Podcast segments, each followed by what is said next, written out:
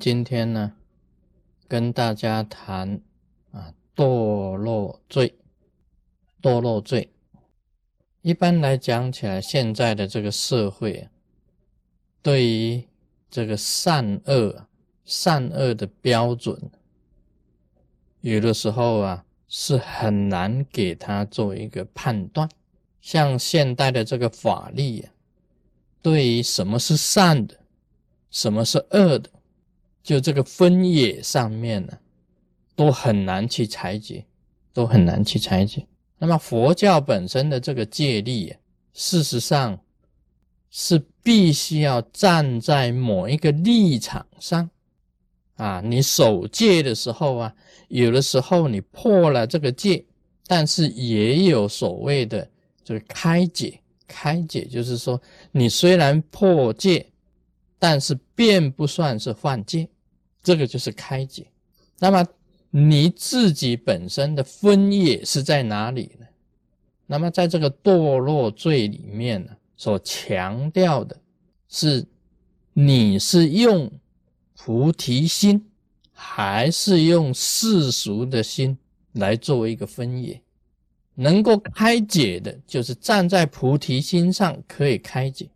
不能够开解的，算破戒的，就是站在世俗上面来讲，你是破了戒，所以这个有分野呀。你们仔细的这个啊，用这个思考的力量去思考。比如以杀生来讲起来，以杀生很简单，杀生本身就是破戒，五戒第一啊，最重的戒就是杀生。啊，卢师尊啊，经常在问世当中啊，有很多人抱这个小孩子来，他本身有些是软骨的，小孩子是软骨的。我一查他的因果，原来前世啊本身是大流氓，那杀了很多人，他这一世呢，他得了这个因果的这个报应，他全身不能动弹，因为他杀到脑，他这个脑就伤了。杀人砍人家的腿，他腿就不能动了。这个都是等于是一个转世的一种报应，转世的一种回应。有些人哑，为什么哑呢？他因为他本身来讲起来，他这个以利口啊，有用利口去伤人，所以这一次他得到这个哑，这个阴哑的这一种报应。很多很多的这个肢体不全的啊。他本身呢，聋哑阴惨的，很多都是犯了杀生的这个这个堕落罪。在我看当中，以杀生的罪啊是第一，杀生的罪业啊是最重的。所以行者啊，我们真佛行者最重要就是不能够杀生啊，这是杀生是第一重罪，所以一定会堕落的。那么。这个在杀生上面来讲也有开解，你知道释迦牟尼佛他本身也杀生，他也杀人啊。佛陀本身呢，他这在他的这个本身里面呢，他也杀生，他也杀人。但是呢，他本身为什么没有算破戒呢？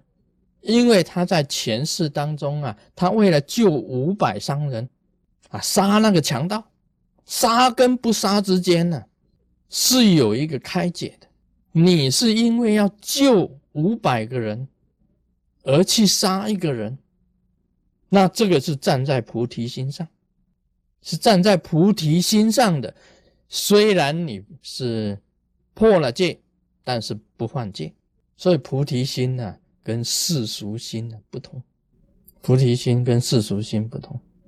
我们也不能啊，甚至于佛教徒不能用意念的。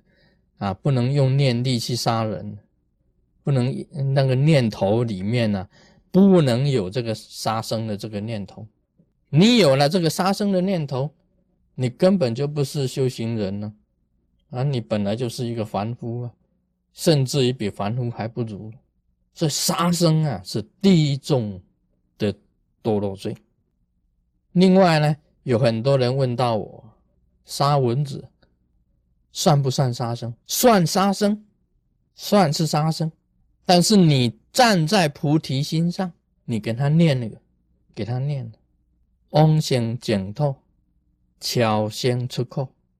南无阿弥陀佛，啪！站在菩提心上啊，他来咬你嘛？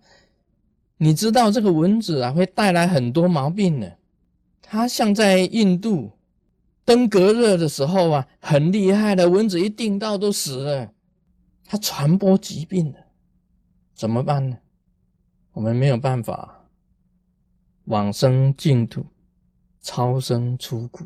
南无阿弥陀佛，啪！我们呢，念佛念咒加持这个蚊子往生，这是站在菩提心上，也是为了救众生。像我们喝水一样的啊，我们喝喝这个水啊，喝水一口清净水，八万四千重。假如不持咒，如同杀众生。所以密教本身的超胜啊，就是持咒，一直在持咒。用观想力、用念力、用咒力来加持这些众生，不杀生很难的。你身体呀感冒了，身体里面有细菌了，细菌就是一种生命啊，不是生命大、生命小的问题啊，细菌也是生命啊。你吃那个啊消炎片下去了，你是杀生啊，但是你不得不杀生啊，因为你这个身体是菩提呀。啊，你是这个身体是要做菩提事业，你不能让细菌啊把你蔓延全身，你就完蛋了，你这个菩提事业就没有了。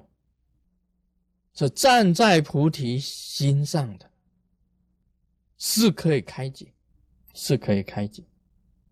啊，不管你生命啊，植物的生命、动物的生命，站在菩提心上的，是可以开解。假如是世俗的。世俗的，你杀生是不可以的。你为了保你的口腹，你杀生；你为了自己的利益来杀生，这个是站在世俗上的，这个就是破戒啊！现在大家知道了，Om Mani p a m e Hum。